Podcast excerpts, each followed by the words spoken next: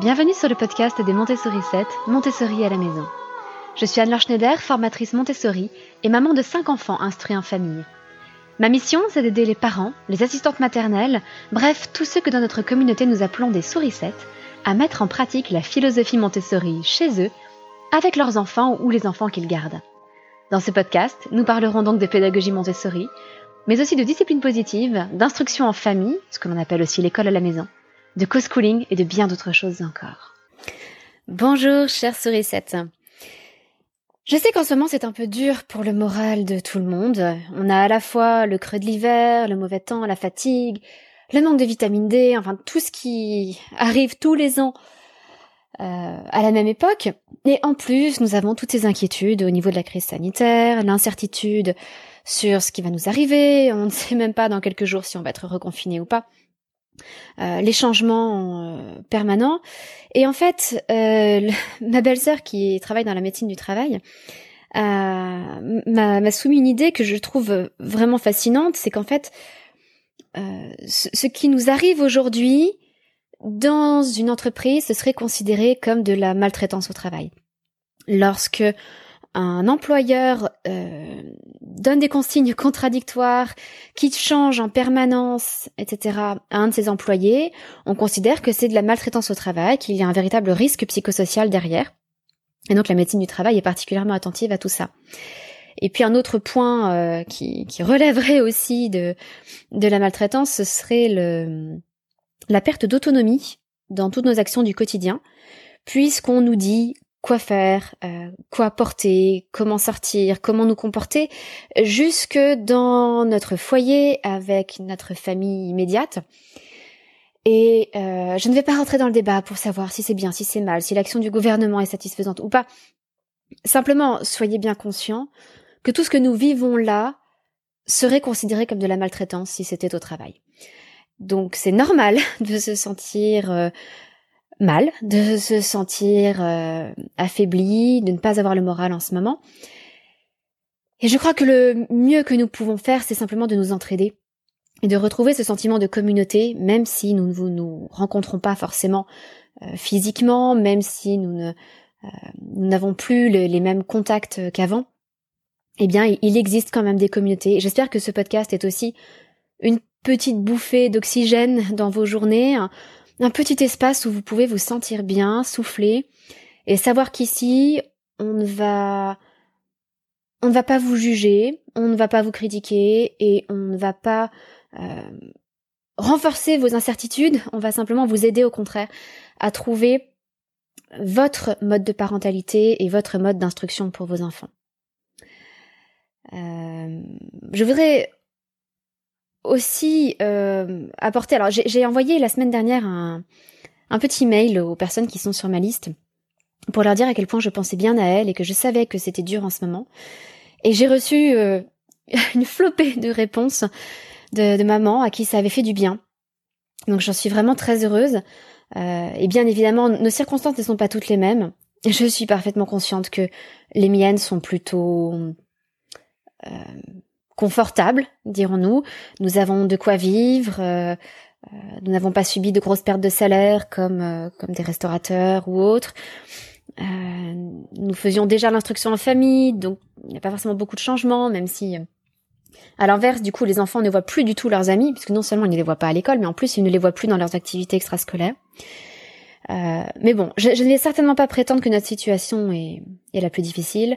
Et j'ai reçu en particulier le, le message d'une maman euh, qui me parlait de, de la leucémie de, de son enfant, euh, dont alors on ne peut pas dire qu'il est guéri, mais enfin, euh, dont euh, voilà, il y a des examens tous les mois du coup pour voir si la, la leucémie est toujours là ou pas. A priori, ça se passe bien pour l'instant, mais on a on a toujours des circonstances pires que les nôtres.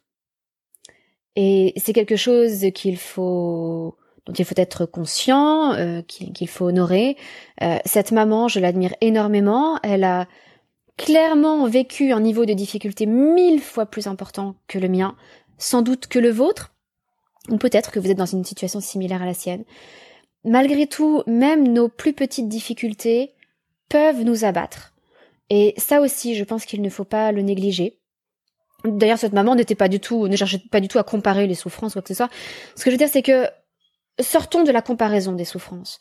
Euh, cessons de dire euh, une telle ne devrait pas se plaindre, elle a une vie facile, ou euh, ah oui, une telle, elle, elle a le droit de se plaindre. Voilà, on a le droit de trouver les choses difficiles à un moment ou à un autre. Et peut-être que vous ne vous autorisez pas en ce moment à trouver les choses difficiles, à, à reconnaître que vous êtes en difficulté, parce que vous voyez d'autres situations bien pires que la vôtre. Bien, vous avez le droit vous avez le droit de ne pas avoir le moral et de vouloir vous réfugier sous votre couette tous les matins. Bon. C'était une petite parenthèse. Et avant d'entamer le podcast du jour sur la fabrication, la construction d'une étagère Montessori, euh, je voudrais simplement lire le message qu'a laissé Blanche sur Apple Podcast en laissant euh, son, son, commentaire avec 5 étoiles, format et contenu au top, contenu de grande qualité, bien loin de certains blogs qui ne font qu'effleurer la pédagogie Montessori. Anne-Laure est bienveillante, a une très grande expérience et a un talent de synthèse remarquable. Ça me va vraiment droit au cœur, Blanche. Merci beaucoup. Euh, surtout les, trois dernières choses que tu mentionnes, la bienveillance, l'expérience et, le talent de synthèse. Euh, ça me, euh, voilà, ça me touche beaucoup et ça me, ça me fait extrêmement plaisir que ce soit ce qui ressort de ce podcast. Revenons-en maintenant au vif du sujet, car oui, il y a deux semaines, j'ai construit une étagère Montessori. Et là, je peux vous assurer que j'ai eu l'impression d'être Wonder Woman. Alors d'accord, ça n'a peut-être rien d'extraordinaire pour vous, mais vous n'imaginez pas la satisfaction qu'il y a à fabriquer quelque chose de ses mains. Donc oui, j'ai fabriqué moi-même une étagère pour notre bébé, notre petit dernier qui a 16 mois, euh, pour placer dans sa chambre et afin d'installer quelques jouets dessus de façon ordonnée parce que j'avais fait une étagère spécialement pour Aliénor avec des cajots que j'avais peints en rose et violet. Mais cette étagère, elle l'a emportée avec elle dans, euh, dans sa nouvelle chambre. Et donc nous n'avions plus d'étagère pour Étienne et je voulais quelque chose de différent. Je voulais vraiment une étagère davantage montessorienne. Alors, vous vous demandez peut-être ce qu'une étagère peut avoir de Montessori. Une étagère, c'est une étagère, ça sert à poser des choses dessus. Qu'est-ce que la pédagogie Montessori a à faire là-dedans? Alors, je vais être honnête, euh, une étagère Montessori n'est pas très différente d'une étagère ordinaire. Simplement, lorsque je parle là d'une étagère Montessori, je veux dire une étagère adaptée à la taille de mon enfant, en l'occurrence de mon bébé de 16 mois. Tout le matériel Montessori, c'est l'un des critères pour le reconnaître, parmi d'autres, est toujours, toujours adapté à la taille de l'enfant, la taille de ses mains, sa, hauteur globale, euh, la taille de ses bras, etc. Là, en l'occurrence, il s'agit d'un bébé, donc il s'agit d'une étagère basse, même s'il se met debout et qu'il marche. Et euh, l'autre critère important, c'est que c'est plutôt dans l'utilisation que nous allons faire de cette étagère, c'est que cette étagère aura une place pour chaque chose et chaque chose à sa place parce que même les tout petits sont capables de participer au rangement. Alors, je ne m'attends absolument pas à ce que mon bébé de 16 mois se mette à ranger ses jouets tout seul. Mais si moi je me mets à ranger à côté de lui, il peut m'aider. Il peut remettre les choses à sa place. Et dans cette étagère, même si évidemment je vais faire tourner les choses qui vont s'y trouver, euh, certaines choses vont toujours être à la même place. Alors en l'occurrence, il s'agit surtout d'une étagère de jeu, puisque c'est une étagère qui va se trouver dans sa chambre et non pas dans notre salle de classe. Donc il y aura sans doute un petit peu de matériel Montessori, mais surtout des jeux. Et par exemple, ce qu'il aime beaucoup en ce moment, ce sont les, voitures, les choses qui roulent. Eh bien, il y aura toujours au même endroit les choses qui roulent. Donc si j'apporte une petite voiture pour mettre sur cette étagère, elle sera toujours au même endroit.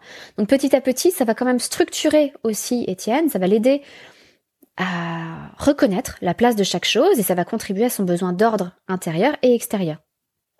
C'est quelque chose qui est extrêmement structurant pour un enfant. Un autre objectif de cette étagère pour nous aussi, euh, c'est qu'il y a une petite lampe dessus qu'il peut allumer tout seul, avec un interrupteur de multiprise, quelque chose d'assez facile pour lui. Et notre objectif, c'est que s'il se réveille la nuit, il puisse jouer un petit peu et se rendormir ensuite tranquillement, ou que le matin, il puisse se réveiller et jouer tranquillement, euh, si jamais on n'est pas encore réveillé. Mais la fabrication de cette étagère s'est vraiment transformée en un projet familial. Et en fait, les enfants ont quasiment tout fait dans ce travail, en particulier mes deux grands, François et Elisabeth, qui ont 9 et 10 ans. Et c'était un projet qui trouvait tout son sens dans notre instruction en famille. Je vais vous expliquer étape par étape comment nous avons procédé. Premièrement, nous avons pris les mesures de l'espace. Et ça n'était pas évident, parce que la chambre en question est mansardée. Donc il y a la pente du toit qu'il faut prendre en compte. Donc, vous imaginez la difficulté qu'il y a à prendre des mesures pour euh, déterminer la pente du toit. Et puis de l'autre côté, nous avons une partie de mur qui s'avance. Et donc on n'aurait pas pu mettre l'étagère à ce niveau-là. Et là aussi, cette partie de mur qui s'avance est en pente. Donc ça, ça compliquait beaucoup les choses. Ils ont pris des mesures. Et puis nous avons euh, analysé, euh, pris les mesures d'une autre étagère qui est dans notre salle de classe, qui nous convient bien, et sur laquelle Étienne arrive à travailler correctement. C'est-à-dire que euh, l'étagère que je, voulais fabriquer, c'est une étagère toute simple, avec un étage au niveau du sol et un étage un peu plus haut, à la hauteur où Étienne peut jouer ou travailler en étant debout. Donc ça lui évite de déplacer certaines choses, il peut euh, y jouer simplement sur l'étagère, à l'étagère. Donc nous avons regardé la hauteur de l'étagère qui fonctionnait bien, et ça nous a donné un ordre de grandeur, des dimensions que nous voulions pour cette nouvelle étagère. Une fois que les mesures avaient été prises, les enfants ont fait un plan pour déterminer les dimensions exactes de l'étagère. Donc on a déterminé les dimensions, la hauteur, la largeur de l'étagère, mais ensuite, lorsqu'il a fallu faire un plan plus précis de l'étagère elle-même, c'est devenu beaucoup plus compliqué, parce qu'il fallait faire attention à la façon dont les planches allaient être fixées les unes par rapport aux autres. Alors essayez de visualiser une bête étagère rectangulaire. Une planche supérieure, une planche inférieure et deux planches sur les côtés. Vous, avez deux possibilités. Vous pouvez mettre les planches de côté à l'extérieur, donc autour des planches du haut et du bas, ou vous pouvez les mettre entre les planches du haut et du bas. Tout ce que ça change, c'est la façon dont vous allez visser les planches et la dimension totale de l'étagère. Parce que si vous avez des planches de 2 cm d'épaisseur et que vous mettez vos planches de côté à l'extérieur des planches du haut et du bas, vous allez rajouter 4 cm à la longueur de votre étagère. En revanche, si vous les mettez entre les planches du haut et du bas, eh bien les planches du haut et du bas vont rajouter 4 cm à votre hauteur d'étagère. Donc toutes ces petites marges liées à l'épaisseur des planches sont très importantes. Et il fallait que nous déterminions comment nous allions fixer nos étagères, nos planches pour fabriquer l'étagère. Eh bien nous avons fait une espèce de travail de physique ou d'analyse des forces mécaniques ou d'architecture si on veut. Bon, c'est un petit peu exagéré, hein, mais on a pris des cas plats, on a pris différentes choses et on a essayé de voir ce qui allait être le plus solide. Donc c'est une, étagère très simple, on a une planche en bas, une planche en haut, deux planches à l'extérieur et deux séparations au milieu pour former des casiers dans lesquels on, va pouvoir mettre différents jeux. Donc ça demandait un, vrai travail de bon sens pour les enfants, pour, euh, pour comprendre tout cela, et nous avons déterminé quelle structure serait la plus solide. On a l'impression que le plus gros du travail est fait. Eh bien non, pas du tout. Derrière la difficulté, ça a été aussi de réaliser un plan à l'échelle. Alors, on aurait pu s'en passer, mais là, c'est plutôt l'éducatrice en moi qui a vu l'occasion d'apprendre de nouvelles choses. Pour réaliser un plan à l'échelle, il a déjà fallu travailler la notion d'échelle, choisir l'échelle qui allait être la plus adaptée à notre projet. Ils ont fait ça sur du papier à petits carreaux pour avoir déjà euh, une, structure plus facile pour euh, pour faire leur calcul, puisque chaque petit carreau fait un demi centimètre de côté. Et puis ensuite, c'était tout un travail de proportionnalité. Bienvenue dans le monde des multiplications, des divisions, des fractions. Gros travail de proportionnalité qui leur a donc beaucoup appris. Euh, c'était un travail très enrichissant. Alors une fois que euh, François et Elisabeth ont tous les deux fait un plan de leur côté, j'ai vérifié évidemment que tout me semblait correct, et nous sommes allés acheter le matériel. Ça y est, ça commence à devenir concret, enfin. Donc on a acheté des planches, des vis, euh, des équerres, tout ce qu'il fallait. Et il y a deux semaines, donc tout ça, ça, a pris du temps, et il y a deux semaines, nous avons sorti le dimanche nos outils. Nous avons pris des mesures sur les planches, donc là aussi, c'est un bon exercice, en utilisant euh, un mètre ruban, où s'arrête le centimètre. Est-ce que le 48 c'est avant le, nombre 48, c'est après le nombre 48. Enfin, même la prise de mesure n'est pas si évidente. Euh, on a appris comment prendre plusieurs points de repère pour pouvoir tracer un trait, euh, ce qui nous assurera que le trait que nous traçons est bien à, je sais pas, un mètre du, du bord de la planche. Et puis nous avons sorti la scie sauteuse. Alors c'est les enfants l'ont un peu utilisé, mais enfin c'est surtout moi quand même parce que ça leur faisait un peu peur. Ça fait beaucoup de bruit. Euh, si on l'emploie à bon escient, ça n'a euh, ça n'a pas de raison d'être dangereux. En revanche, euh, alors évidemment, je l'ai surveillé beaucoup. En revanche, ça fait beaucoup de bruit, ça vibre beaucoup, donc il n'était pas forcément à l'aise avec. Donc c'est surtout moi qui ai utilisé la scie sauteuse, mais ensuite j'ai l'avantage d'avoir une perceuse et visseuse électrique qui est assez légère, qui est qui est assez facile à utiliser même pour des enfants. Et donc, nous nous sommes mis à percer, visser et assembler notre étagère une fois que nous avions pris toutes les dimensions. Et puis à la fin, on a rajouté des équerres pour rendre la structure plus solide. Parce que dès que j'ai commencé à avoir fini l'étagère, devinez ce qui s'est passé. Étienne s'en est emparé. En grimpant sur l'étagère et dans l'étagère, en s'en servant comme d'un tunnel, en se mettant assis dessus. Enfin bon, je me suis dit, si je veux que mon étagère tienne, elle avait l'air solide, mais si je veux qu'elle tienne malgré ses mauvais traitements, il va peut-être falloir un petit peu plus. C'est là qu'on a rajouté des équerres. Euh, j'en avais en réserve à la maison. J'en avais acheté au cas où, euh, je n'étais pas sûre de les utiliser, mais effectivement, euh, elles se sont révélées bien utiles. Et j'étais d'autant plus fière que, en fait, je n'avais pas prévu au départ de faire ce bricolage. On a décidé ça un peu au, au débeauté euh, le dimanche. Et il se trouve que j'étais très bien habillée. Je m'étais mise sur mon 31 pour le dimanche. Et donc j'avais euh, une petite robe, des collants, des escarpins. Et je me suis, j'ai donc fabriqué mon étagère en petite robe et escarpins. J'ai hésité à me changer au départ, et puis j'ai pensé à l'idée de faire un podcast dessus et à faire un tutoriel pour vous. Et je me suis dit que si moi je réussissais à fabriquer cette étagère en petite robe, collants et escarpins, alors que je ne suis pas euh, une grande bricoleuse. Hein, je, j'ai des, amis ou des beaux-frères, belles-sœurs qui sont capables de refaire un plancher. Euh, ça n'est pas du tout mon cas. Donc si moi j'en suis capable et en plus en robe et en escarpin, c'est que vraiment n'importe qui peut le faire. Donc vous verrez sur les photos du tutoriel que, comment je suis habillée, ça vous paraîtra peut-être surprenant. Et derrière, vous n'imaginez pas, j'en parlais au tout début, la fierté qu'il y a devant ce travail accompli. C'est profondément satisfaisant de produire quelque chose de ses mains.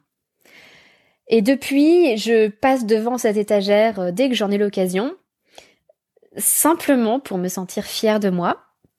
Euh, c'est une sensation qu'on n'a plus beaucoup de nos jours parce qu'on fait beaucoup de choses virtuellement.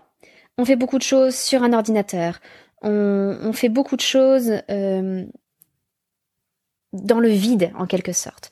Et produire quelque chose de ses mains, avoir quelque chose de concret que l'on peut toucher, et dont on peut se dire c'est moi qui l'ai fait, je peux vous assurer que c'est une autre sensation. Et je me dis que c'est peut-être aussi un moyen pour vous en ce moment de, de retrouver le moral. Ça peut être de vous mettre à travailler un petit peu de vos mains. Ça peut être euh, faire du tricot, comme, euh, comme monter une étagère. Et c'est, je, pense que ça apporte beaucoup, que c'est quelque chose de profondément naturel chez l'homme que de vouloir construire, bâtir, fabriquer avec ses mains. Nos mains sont des outils absolument merveilleux. Voilà, et c'est quelque chose que je voulais transmettre aussi aux enfants. Euh, j'aimerais développer en eux aussi bien une intelligence pratique qu'une intelligence académique. Alors du coup, ce tutoriel pour fabriquer une étagère, vous allez le retrouver dans notre bibliothèque de ressources, le Terrier des Montessori 7. Le lien est dans les notes de ce podcast, mais si jamais vous ne, vous ne le trouvez pas, vous pouvez aller sur le site www.montessori7.fr et cliquez sur l'onglet euh, ressources, je crois que c'est ressources Montessori, pour, euh, et vous serez renvoyé vers le terrier des Montessori 7. Et vous aurez donc euh, toute une bibliothèque de ressources, dont ce fameux tutoriel pour fabriquer une étagère où je vous explique pas à pas comment faire avec des photos. Et je vous donne les dimensions. Alors, ce ne sont pas les dimensions exactes que nous avons utilisées parce que notre espace ne permettait pas ces dimensions exactes, mais je vous ai fourni des dimensions pour faire une étagère de euh, d'un mètre cinquante de long sur 40 euh, cm de haut. Voilà. Donc, qui, à mon avis conviendra à la plupart des, bébés euh, capables de se mettre debout, disons. Et si vous avez envie d'aller un peu plus loin pour aménager toute votre maison façon Montessori, je vous invite chaleureusement à rejoindre notre mini formation Aménager sa maison Montessori qui à un tarif beaucoup plus abordable que mes formations plus longues, et qui, en 10 jours, euh, avec 10 vidéos et, pas mal de contenu, vont vous faire passer dans toutes les pièces de la maison pour rendre euh, les choses plus adaptées à vos enfants et euh, leur permettre de devenir plus autonomes.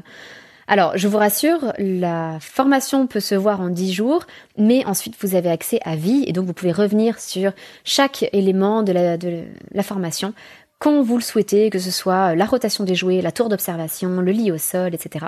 Sans aucune difficulté. Je vous souhaite une excellente semaine et je vous dis à très bientôt, votre petite sourisette, Anne-Laure.